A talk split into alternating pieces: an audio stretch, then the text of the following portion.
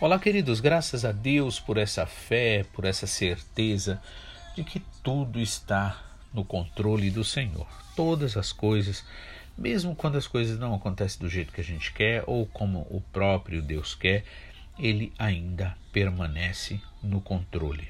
Por isso é que nós prosseguimos firmes, constantes, sabendo que que a vitória é daquele que vai até o fim, como disse o Senhor Jesus Cristo. Amém? Estamos fazendo nossas meditações então no livro de Atos, capítulo 15, e o meu desejo é que o Senhor fale com você, que hoje você possa fortalecer mais um pouco a sua fé, que você realmente possa agradar o Senhor, pois o Senhor Jesus diz na sua palavra que sem fé é impossível agradar ao Pai, né? Então, a partir do versículo 1 do capítulo 15, vemos aqui narrado sobre o primeiro concílio da igreja ali em Jerusalém. Diz o seguinte: Alguns homens desceram da Judéia para Antioquia e passaram a ensinar aos irmãos, dizendo: Se vocês não forem circuncidados conforme o costume ensinado por Moisés, não poderão ser salvos. Isso então levou Paulo e Barnabé a uma grande contenda e discussão com eles e assim Paulo e Barnabé foram designados, junto com outros, para irem a Jerusalém tratar desta questão com os apóstolos e com os presbíteros. A igreja os enviou e, ao passarem pela Fenícia e por Samaria, contaram como os gentios, ou os estrangeiros, né, os não-judeus, estavam sendo convertidos, e essas notícias alegraram muito a todos os irmãos. Bom, Aqui a gente vê então, ainda no início da igreja, que aí os problemas, na verdade, gradualmente vão acontecendo, situações que é, serão usadas tanto para o nosso ensinamento quanto para a afirmação, mais uma vez, daquilo que Deus quer. Então, por exemplo, aqui aparecem esses homens aqui que descem da Judéia, possivelmente eram é, fariseus que de certa forma teriam meio que aceitado sobre Jesus Cristo, mas que não tinham entendimento. Ou seja, por outro lado, é, mostra-se aqui claramente que eles não eram líderes, que eles não eram, que eles não tinham chamado para aquilo que eles estavam fazendo. Né? Por isso que uma coisa é certa, nós precisamos sempre orar, pedir a Deus para que realmente a gente não fale de nós mesmos, mas que seja falado somente aquilo que seja da vontade do Senhor, ou melhor, que o Senhor fale através de nós. E aqui aqueles homens trazem uma palavra de perturbação, né, de insegurança, na verdade, e que desvia do caminho que é Jesus Cristo. Porque o próprio Jesus Cristo disse dele mesmo: Eu sou o caminho, a verdade e a vida.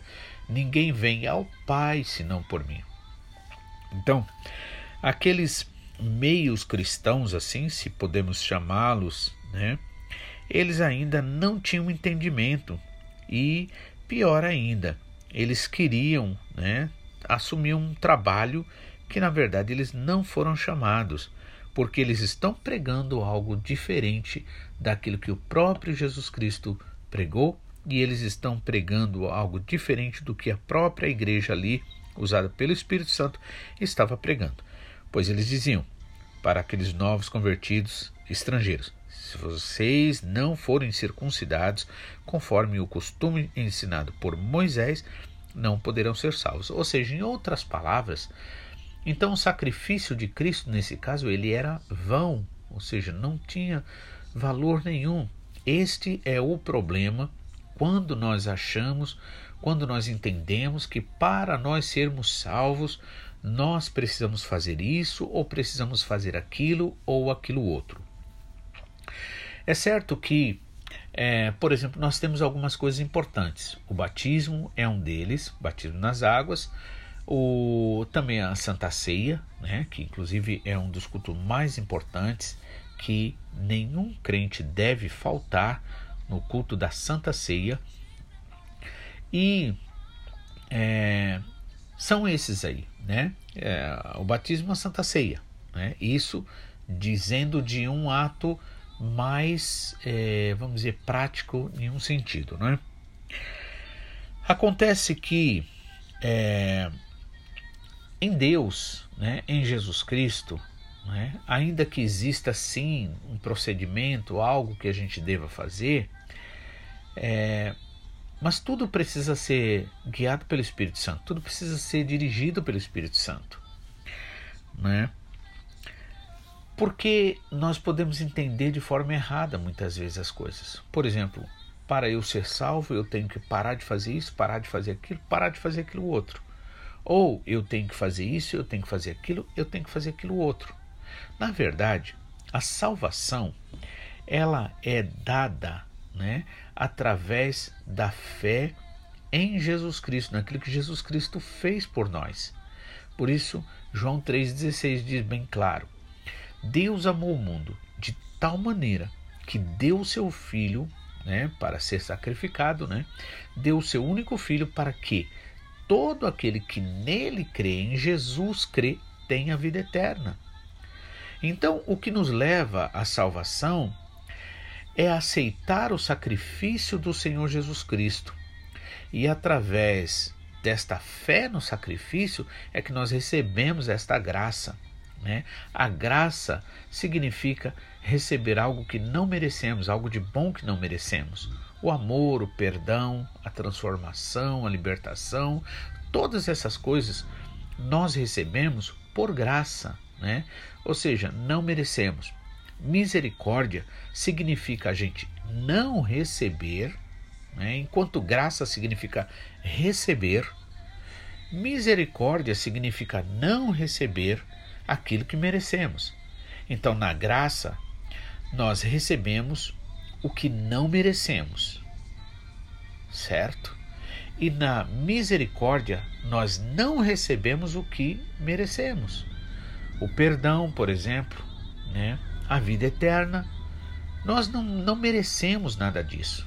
Por isso, na verdade, é a graça do Senhor na nossa vida. E aí, se nós começarmos a entender, achar que nós vamos ser salvos porque fazemos isso, fazemos aquilo, ou deixamos de fazer as coisas, então, na verdade, estamos invalidando o sacrifício de Jesus Cristo. E era isso aqui que estava acontecendo. O problema é, não era simplesmente por uma questão de uma circuncisão, de um sinal ali. Não era simplesmente é, pelo sinal em si. As coisas de Deus são espirituais. Mas por trás das coisas existe o que é o verdadeiro. Por trás das atitudes, por trás das ideias, existe o que é verdadeiro. E qual é o problema disso daqui? É que se nós entendermos, ou se aqueles irmãos entendessem que a salvação só seria possível mediante o cumprimento daqueles costumes ensinados por Moisés, então automaticamente o sacrifício de Jesus não era perfeito. E este é esse problema é o mesmo que hoje muitas pessoas enfrentam. Muitas vezes a gente quer mudar a nós mesmos, muitas vezes a gente quer fazer de nós mesmos, e lutamos, lutamos, ou como diz o ditado, nadamos, nadamos e morremos na praia. Mas uma coisa nós precisamos fazer: aceitar o que Jesus Cristo fez por nós, aceitar a palavra dele. A palavra dele é a verdade. O que eu vejo, o que eu penso, o que eu acho ou o que eu sinto de mim mesmo, né, ou de qualquer outra fonte que não seja Jesus Cristo, é mentira. Então, por isso que Paulo e Barnabé ali entram em uma grande contenda e discussão com aqueles homens ali, que possivelmente eles eram basicamente fariseus, né? Porque essa era a ideia principalmente de fariseus. E aí Paulo e Barnabé, então, nesse caso, como líderes ali, eles são designados a ir até Jerusalém, por isso que acontece o primeiro concílio ali, para tratar desta questão. Ou seja, houve um problema, houve um, algo que perturbou a vida daqueles novos convertidos, turvou, vamos dizer assim, as águas claras e limpas da palavra de Deus. Por isso que Paulo e Barnabé ali, como líderes, eles, né, e como anunciadores do evangelho, eles não podiam jamais aceitar aquilo. Isso também nos ensina uma coisa. Embora a palavra aqui esteja contenda e discussão, É, mas com certeza o objetivo nunca é, é briga. Né? Então, contender significa não aceitar, retrucar. Né? É, e também discussão significa discutir, discutir uma ideia. Então a gente não deve entender como algo é, maléfico, como algo como, a, como se fosse uma briga. Né? Não deixa de ser uma briga, mas não é uma briga no que diz respeito a algo assim que é prejudicial. Né? Inclusive a Bíblia mesmo diz, Paulo fala, por exemplo, para a gente não ficar com discussões no sentido de, é, de briga, porque isso corrompe o ouvido daquelas pessoas que ouvem. Então, na verdade, ele só estava contendendo com aquelas ideias, não estava aceitando. E tem hora que a gente tem que ter uma posição assim mesmo. Porque eu acho que hoje em dia existe muito aquela coisa do politicamente correto. E aí as pessoas muitas vezes elas não se, é, não se posicionam. Né? Às vezes pode ser por vergonha, às vezes pode ser porque é, simplesmente entende, não, eu não, não vou brigar, né? E aí Jesus Cristo disse uma coisa que eu quero lembrar para você. Jesus Cristo disse: Não pensem vocês que eu vim trazer a paz, eu vim trazer a espada. Por que, que Jesus falou isso? Porque na verdade não existe paz verdadeira que não é produzida, que não, a não ser que seja aquela que seja produzida por pelo próprio Deus em nós, pelo Espírito Santo na nossa vida. Só Ele pode trazer paz. Paz é ausência de conflito. E a paz que nós precisamos ter antes de tudo é a paz com Deus. Né? Viver em comunhão com o Senhor, fazendo a vontade dEle, estando do lado dEle, é, permanecendo firmes, fiéis a Ele. Só assim é possível que a gente sinta e tenha de verdade a paz. Por isso Jesus Cristo disse: Eu vos dou a paz, não como o mundo dá. Então ele falou: Não pensem que eu vim trazer a paz, né? mas eu vim trazer a espada.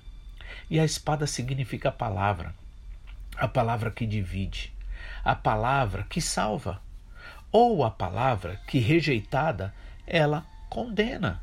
Na verdade, não é a palavra que condena em si, mas a pessoa se exclui desta salvação, rejeita a, a, aquela salvação.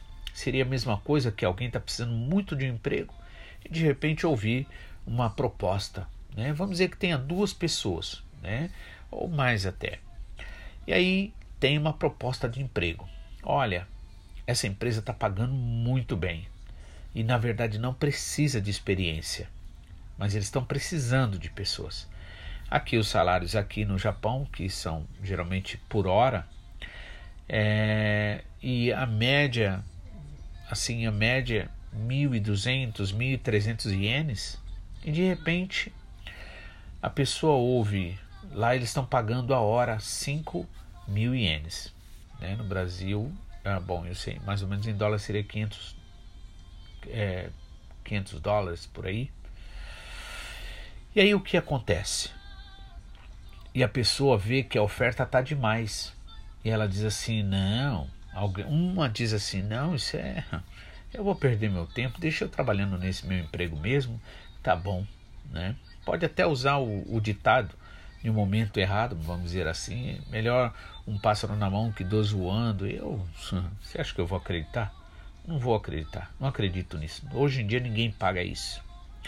Mas outro que é simples, que é humilde e que talvez seja até desprezado por esse que acreditou que não é verdade, que não, jamais pagariam isso, essa outra pessoa, com a sua simplicidade, ela vai e acredita. E ela vai. E de repente não é que era verdade. E aquela pessoa agora começa crescendo, começa melhorando de vida né? compra uma casa, compra um carro bom, enquanto aquele que na verdade não acreditou, ele se excluiu. Então é por isso, é preciso entender assim. Jesus mesmo disse: Eu, eu não vim para condenar, eu vim para salvar. Mas, assim como Isaías também diz, né, o profeta Isaías diz, lá pelo capítulo 50, 50 e pouco, né, que diz o seguinte: Eis que as minhas mãos não estão encolhidas para que não possa salvar, mas os vossos pecados, ou seja, as vossas desobediências, a falta de fé, é que faz separação entre mim e vós. Se não me engano, é capítulo 59 de Isaías, que assim nos diz o Senhor. Então é preciso entender isso para que a gente possa realmente é, ter um conhecimento puro, real, verdadeiro. O Senhor Jesus não veio para condenar ninguém. Ele veio sim para condenar o pecado. Né? Por isso ele se fez pecado.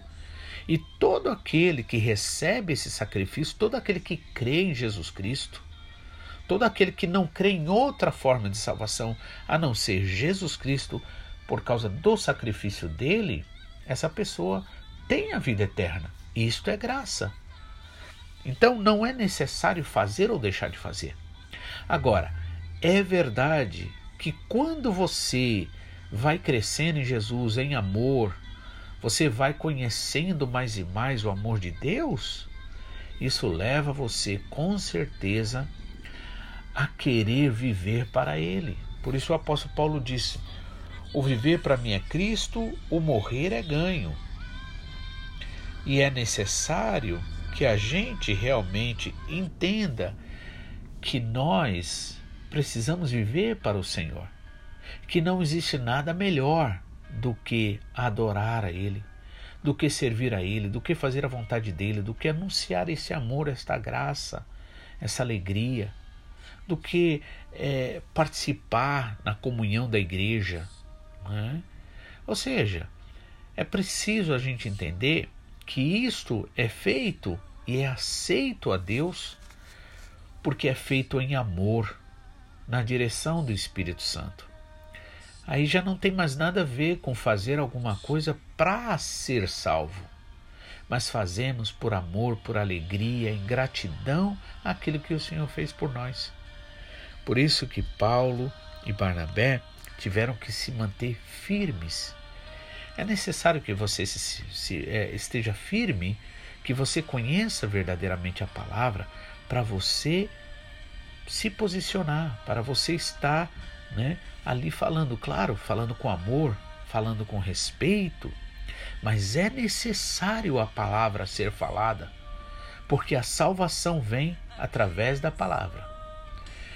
Amanhã daremos continuidade, se assim o Senhor nos permitir. Então, que Deus abençoe seu dia, que você realmente seja cheio da graça do Senhor. Seu final de semana seja um final de semana maravilhoso, em nome de Jesus. E é para vocês que estão aí perto, aqui perto, nós aguardamos vocês no domingo, às 10h30 da manhã, em Ayase, em nome de Jesus.